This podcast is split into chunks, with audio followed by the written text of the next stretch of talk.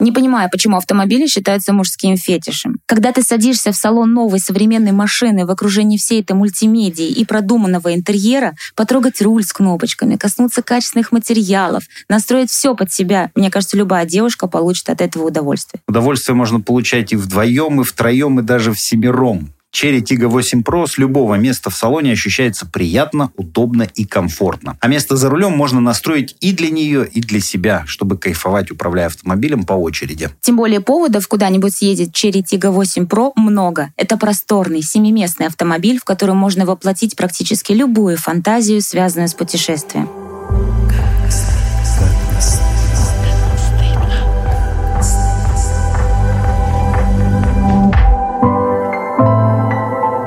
Стыдно.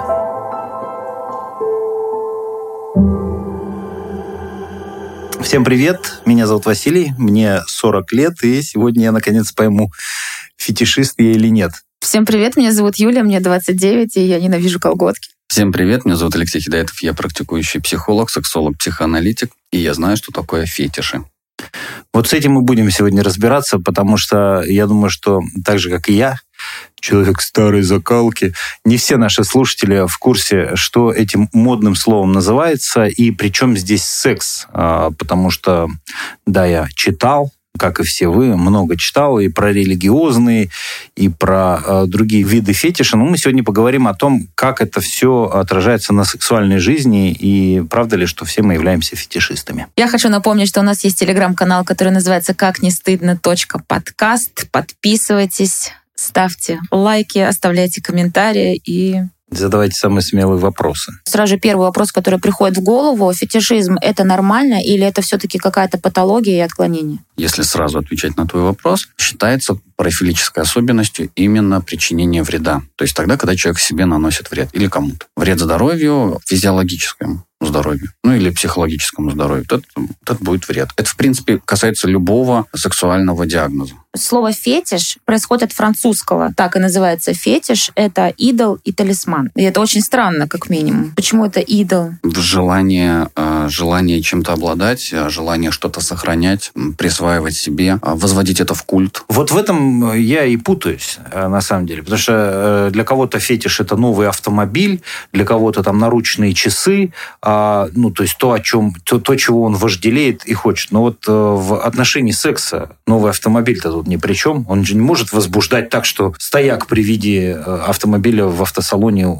вдруг начинаешь испытывать. Так вот, Леша правильно сказал, что фетиш бывает бытовой, и фетиш бывает сексуализированный, я так понимаю. Это все два верно. разных фетиша. Да, все верно. Потому что сексуальный фетиш подразумевает под собой именно сексуальное возбуждение или получение сексуального удовольствия. Видов фетишей больше 250. Первое, что мне на ум приходит, ты сказал про чулки, и я такой думаю, ну вот это классический фетиш. Есть мужчины, которые любят женщин в чулках. И это фетиш. Его возбуждает именно женщина в чулках. Не то, чтобы его женщина не в чулках не возбуждает, это тоже как бы является нормой.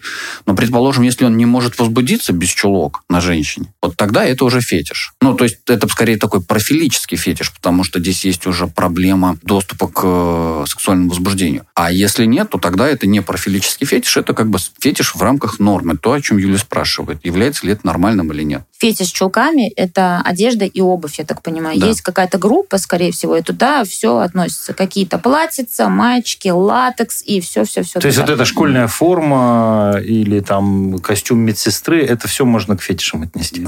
Откуда в человеке тяга именно к его фетишу? Ну вот откуда у тебя тяга к какому-то определенному стилю музыки, либо какому-то вкусовым там качествам? Пьешь ты виски или пиво, или водку, или а, любишь ты жареное мясо, или наоборот там греческий салат? Откуда все это берется? Откуда ты это все себе прививаешь? Ну, во-первых, я пробую жизни. другое э, для того, чтобы э, остановиться на чем-то. Живешь, пробуешь, тестируешь, определяешь для себя свои выборы, вкусы, плюс влияние, влияние общества, культуры и так далее. Ну, скажем, не знаю, там 20 лет назад греческих салатов, наверное, не было в каждом ресторане, а сейчас вот они есть, ну, чуть ли не в каждом. Или, например, стейки. 20 лет назад, ну, как-то вот не были не так популярны. Сейчас это какая-то веяние культуры, это популярно. Как Но есть же фетиши, которые совсем извращенные, откровенно говоря, связанные с калом, мочеиспусканием, с муравьями в трусиках. Это откуда берется тогда? Одно дело, ну, с колготками попробовать, а другое дело, извини, написано на другого человека. Люди ищут. Людям не хватает экспериментов, людям не хватает остроты для сексуального возбуждения. Вот они экспериментируют, пробуют, до этого доходят. До этого же дойти нужно, как фантазия должна разыграться, чтобы взять и муравьев себе э, в трусы засунуть. То есть золотой дождь это тоже фетиш? Я думаю, золотой дождь люди путают. Скорее всего, когда-то где-то был такой некоторый опыт сквирта, и кто-то пытался его достичь, не получилось, и они подменили понятие. И, поэтому, и потом появился золотой дождь как подмена сквирта. Но только вот золотой дождь в процессе сексуального контакта, полового акта, и золотой дождь, когда женщина ну, отдельно, специально это делает, это немножко две разные вещи. И тем не менее, все равно про одно, и да, это тоже фетиш. Да. Мы про пописать говорим сейчас. Да? да? Чтобы мы понимали. Я никогда не думала, что это сквирт, потому что у меня ассоциация с золотым дождем это все-таки когда мужчина этим занимается, а не девушка. Вот видишь, это в обе да. стороны работает. Я видел порно, где мужик был под стеклянным столом, а женщина мочилась сверху на стекло, и его это возбуждало. А я видела, как стеклянный столик кормом для кисок мажет, а киски его облизывают, а снизу фотографируют. Очень мило получается. Ритуалы — это и есть э, как бы такая основная база э, фетишей. Необходимость в этих ритуалах, потому что ну, наверняка у каждого человека есть ритуалы. Каждое утро, каждый день вы совершаете определенные ритуалы, и без них невозможно приступить к какому-то действию. Это очень похоже на обсессивно-компульсивное расстройство, хотя оно таковым не является, просто это как бы свобода выбора. Поэтому даже когда ты приходишь на работу, чтобы, не знаю, открыть компьютер, ты сначала завариваешь кофе, ешь кофе, включаешь музыку, настраиваешься. Это ритуал. Сексуальное удовольствие тоже под собой подразумевает такие ритуалы. Ну смотри, вот у меня есть ритуал вечерний. Обязательно помыться, ну, конкретно в тех местах отдаленных, да, и умыться, и почистить зубы. Настолько у меня это сидит в голове, что даже когда мы идем с ночевкой с палатками на море, например, то я вечером перед сном, в каком бы состоянии я ни была, я беру пятилитровую бутылку воды, мыло, моюсь, чищу зубы, и после этого в грязную палатку уже не важно, но я счастливо ложусь спать. Что, у меня как бы патология какая-то получается? Если я без этого реально не могу, меня трясет. Ну, это, это тебе вредит жить. Вот если тебе это не вредит жить, не приносит вред твоему здоровью, не мешает тебе получать от жизни удовольствие, то тогда это в порядке нормы. Ясно, понятно. Угу. Ну, это как э, чашечка кофе перед записью подкаста, да? Да, с трубочкой. И трубочка со сгущенкой. А упомянутые тобой чулки, это я там могу связать там, с модой 60-х, 70-х годов, там, эротическими фотографиями в журнале Playboy, где чулки были обязательным атрибутом. Потом появилась порнография, где весь этот латекс, плетки, те же костюмчики, все это так или иначе представлено в порноиндустрии. Но это получается ведь навязанный фетиш. Да, из культуры никак не могу забыть э, мультик Sailor Moon «Луна в матроске», чтобы это не значило вот эти короткие мини-юбки и сапожки. Ну, понятно, что это прям такой образ э, гипертрофированный очень сильно, но э, он попал на мой возраст взросления и становления, моей, ну, как бы важной части моего психосексуального развития, как раз возраст там 12, 13, 14, и он, он очень усиленно отпечатался. Я умирать буду, буду ее помнить. Хотя, может быть бы, я и не хотел, но слава богу, что она, а не кто-то другой, потому что могло быть что-нибудь, ну, не знаю, что-нибудь такое. То есть получается, что лет через 7-10 в постель с собой будут брать спиннеры и поп-иты? Simple Dimple. Делаю я вывод, вот исходя из э, нашего разговора, но у меня по-прежнему в голове этот ветер, знаешь, который не знает, за что зацепиться. Это те моменты, которые во время секса больше возбуждают. Например, э, максимально бывает иногда у меня всплеск возбуждения, когда я вижу, как член э, входит в вульву. Вот этот момент, и когда ты видишь, как это физически происходит, это прикольно. Но это классно классно, это больше возбуждать начинает. Ну и ты любишь накачанные тела, ты говорила. Да, да. Это фетиш. То есть мне нравится, как мышцы играют вот сверху, все. То есть от этого сразу же дыхание схватывает, прилив приходит. Дыхание женщины, когда ее грудь поднимается, опускается, она глубоко, диафрагмой работает. Дышит. То есть это все эти вещи, это получается фетиши. Просто я думала, что это ну, просто ничего, Но просто мы... тебе нравится это и все. Мы сейчас с вами говорим о норме. О здоровых фетишах. О здоровых. Давайте перейдем к патологии, к парафилии и тому, что вот поинтереснее. А это все последствия здоровых? То есть в определенный момент это становится нездоровым? Или это из другой оперы вообще?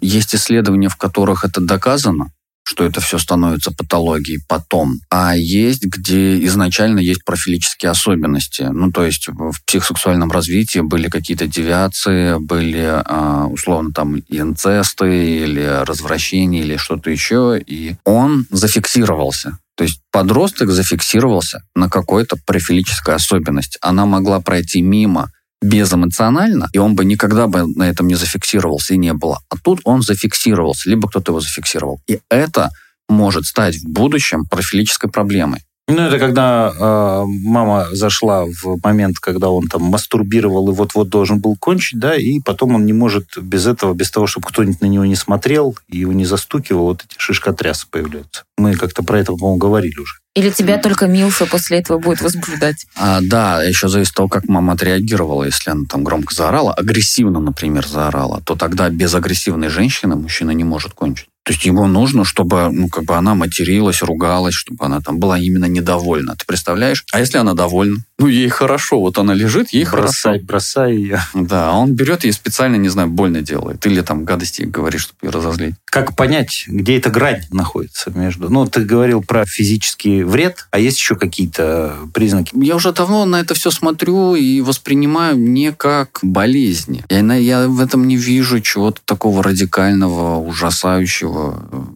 есть же еще в рамках патологии, ну вот по МКБ-10 идет э, речь про физиологическое, да, там нездоровье или причинение вреда. Давай поговорим про социологическое нездоровье, потому что в обществе точно не принято испражняться друг на друга. Вот. И явно ну, мы как бы живем э, в таком светском обществе, где ну, про такие вещи особо открыто никто не говорит. И в этом смысле ну, фетишисты остаются в этом, ну, правда, ограниченные. Ну, и имеют на это полное право быть ограниченными. Потому что, правда, как бы принцип реальности никто не отменял. Вот в кассу входит вот, это, вот этот список 250 форм э, фетишизма, как, как получать удовольствие. Для этого есть специальные вечеринки, тусовки, БДСМ, тусовки это тоже. БДСМ тоже фетиш абсолютно полностью. Любовь в какой-то форме, в виду одежды, способом сексуальных отношений, там, связывать, лить свечку, шлепать. Ну, секс на людях, это тоже фетиш? Да, да. Чтобы на тебя смотрели. Да, ну и также, чтобы ты смотрел на кого-то. Эксгибиционизм, да, конечно. Слушай, но э, вот мы когда говорили о фантазиях сексуальных, там меня лично удивило, да и думаю, что многих наших слушателей, что э, лучше не реализовывать свои фантазии, которые тебя заводят, да, э, со своим партнером не делиться ими, а оставить это все для так называемой индивидуальной работы. Нужно ли узнавать, э, какой фетиш у твоего партнера, что ему больше нравится, и вот какую-то подстройку под это производить? Индивидуально, все индивидуально. Почему? Потому что, ну, очень просто. Она не кончает или он не кончает. Почему? Чего тебе не хватает, чтобы получить удовольствие. Потому что мы как партнеры, ну, наверное, все-таки заинтересованы в том, чтобы получать удовольствие. И если там я как мужчина заинтересован в получении удовольствия моей женщины, то, конечно, я у нее буду спрашивать, что мне еще нужно сделать, подушечку подложить, кричать, не кричать, щипать, не щипать, там, знаешь, разговаривать, говорить какие-то слова. Либо точно так же я, почему я, например, могу не получать удовольствие? Потому что не говорю ей, что вообще мне хочется, чтобы ты была накрашена. Потому что накрашенные глаза меня возбуждают. Ну, то есть, в принципе, судя по разговору, с партнером нужно поговорить, э, если есть какое-то недовозбуждение, даже если это какое-то условное отклонение в голове от нормы. Ну да, потому что отклонение в социальном смысле, когда я нахожусь в обществе и мои сексуальные удовольствия, это одна история. И что мне точно их не надо на общество выносить. Другая история что общество не находится у меня в постели. И надо это четко в голове разделять, что в постели есть я и мой, мой партнер, моя партнерша. Вот и все, и мне туда не нужно никого как бы размещать, помещать спрашивать разрешение. Леш, может быть, у тебя есть какая-то статистика, кто больше, я не знаю, как правильно сказать, страдает фетишизмом, мужчины или женщины? У кого больше есть какие-то потребности в каких-то внешних сексуальных факторах? У меня в руках статистики нет, но я что-то помню, что мужчины, конечно, больше подвержены фетишизму, чем женщины. Принято считать, что женщины вот на всякие внешнюю атрибутику и ритуалы заточены. Какой фетишизм? Вещевой? Скорее всего, к этому склонны с наблюдательной точки зрения мужчины, с, с точки зрения использования женщин. И э, аналогичным образом в сексе. Мы все уже в курсе относительно твоего блокнотика и списка, который вы с мужем там ведете. А вы как-то, кстати, оцениваете потенциальные места для занятия сексом с точки зрения физической безопасности? По десятибальной шкале, да, от 1 до 10. Сразу же отвечу на этот вопрос. Мы не оцениваем в плане травмоопасности, но я уже как-то говорила, что я достаточно неуклюжая, и бывает, что могу упасть с дивана или там с кресла, с какого-нибудь, и это бывает достаточно больно. Но несмотря на то, что у меня особых травм нет, когда я пишу новости для нашего телеграм-канала «Как не стыдно. подкаст», э, бывают очень травмоопасные вещи, когда и ломают э, какие-то свои очень интимные места, и застревают там, и это просто какой-то кошмар. Никаких особых телесных повреждений все эти твои падения не несут. Я правильно понимаю, что вы в основном над этим смеетесь? Да, мы над этим смеемся. Максимум, что остается, это какой-нибудь небольшой синячок где-нибудь на ляжке. И все равно секс, как любая физическая нагрузка, это вещь довольно травмоопасная. Э, можно смеяться, конечно, надо мной, но я как человек э, не маленький, э, периодически то себе, значит, растяну связку какую-нибудь на руке. Просто опираясь на мягкое, вот такие потом последствия. Причем в порыве страсти ты этого не замечаешь, а все эти синяки, ссадины и прочее ты обнаруживаешь уже спустя некоторое время. В любом случае, я считаю, что даже перед каким-то очень страстным э, сексом нужно осмотреть помещение, где вы находитесь, потому что там могут быть острые углы или рядом с вами могут быть свечи, которые могут привести к пожару. Поэтому всегда нужно думать о своей безопасности. А вообще хорошо, когда о твоей безопасности подумал кто-то другой. Ну вот, например, в новом Cherry Tiggo 8 Pro мощные системы как пассивной, так и активной безопасности. Там есть около 10 электронных систем. Каждая шина снабжена датчиком давления, чтобы, не дай бог, на ходу э, не случилось несчастного случая с колесом. Система активной безопасности, мониторинг слепых зон, который оповещает тебя о появлении автомобиля там, где ты его физически можешь не заметить. В общем, тебе остается только сидеть и наслаждаться управлением этого автомобиля. Убедиться в этом лично вы можете, приехав в компанию «Автоград» и записаться на тест-драйв Cherry Tiggo 8 Pro. Например, один из таких скрытых фетишей — это фуд-фетиш. То есть это ноги. Очень многие хотят э, полезать, ноги партнеру, там чем-то их намазать, вот это все, но очень многие этого стесняются и боятся даже предложить. Это же уже вы про запчасти телесные. То есть большая грудь или там большая попа или что-то такое. То, то есть это тоже, по сути, фетиш. Да, например, есть такая форма любить определенные фигуры, излишний вес, именно излишний. И есть мужики, которые откармливают своих женщин, чтобы она там 150 весила. И от этого получают удовольствие. Видела я такие парочки на улице, которые ходят такие просто огромные-огромные дамы, худые-худые-худые парни. Это, кстати, очень распространено, очень много таких видела. Ты хочешь сказать, что это нормально? Социально? Раскармливать женщину, это же наносить вред Звучит здоровью. ужасно. Раскармливать кашами в тазах. Нормально для кого? Индивидуально, субъективно, лично дома, в обществе, в культуре. Тут видишь, как на вкус и цвет как бы каждый выбирает себе сам. Мы уже поняли, что нормально все то, что не причиняет вред здоровью. Ну и социально, я так понимаю. На улице все-таки не надо этим заниматься, когда там бегают детишки, а вы там кричите. Смотри, такое место, например, проституция или стриптиз. Является ли это перверсией? И вот я был на конференции на клинической одной. Ну, там с коллегами прям такой неслабый спор. Э, это крайне редко, чтобы психоаналитики что-то там орали друг на друга. Вот подняли такую тему, что это является формой перверсии. Это, конечно, не записано в МКБ, то есть не, как бы оно еще пока не зафиксировано, но гипотетически есть шанс занести в уровень перверсии. Проституция – это тоже фетиш. Ну, проституция – это способ заработка, окей, ну, например, вебкаминг. Это тоже способ заработка. Это, к этому же есть разные отношения. Утром встала, пошла на работу, как на завод. Понимаешь, это работа. У нее там, ну, жизни, как бы смыслов, карьерного роста нет. Она там не, не мечтает об этом. А есть, э, ну кто, шлюха или, блядь, это для нее способ жизни. Это как бы совсем другое. То же самое мужики. Понимаешь, есть мужики, которые мне нужно 100 книг прочитать, 100 женщин отрахать. Вот он для галочки ходит, как на работу этим занимается. Какое там нахрен удовольствие? Какой-то нездоровый фетиш.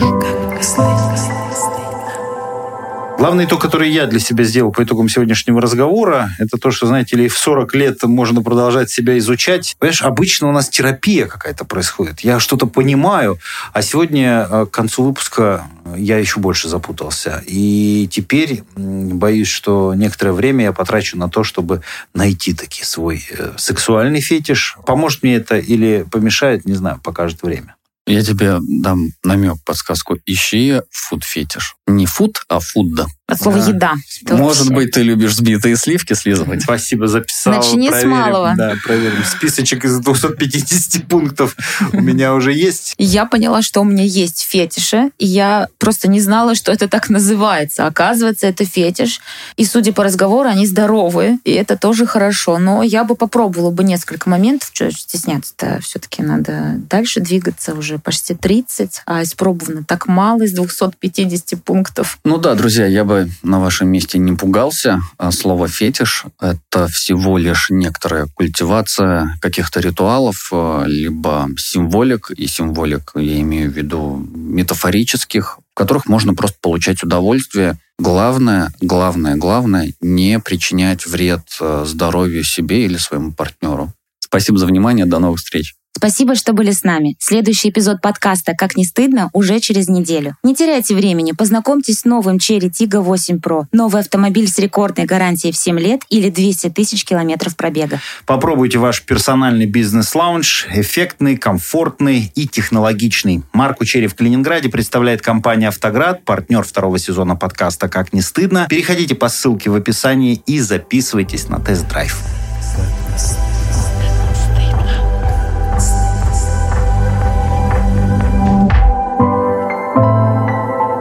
Стыдно.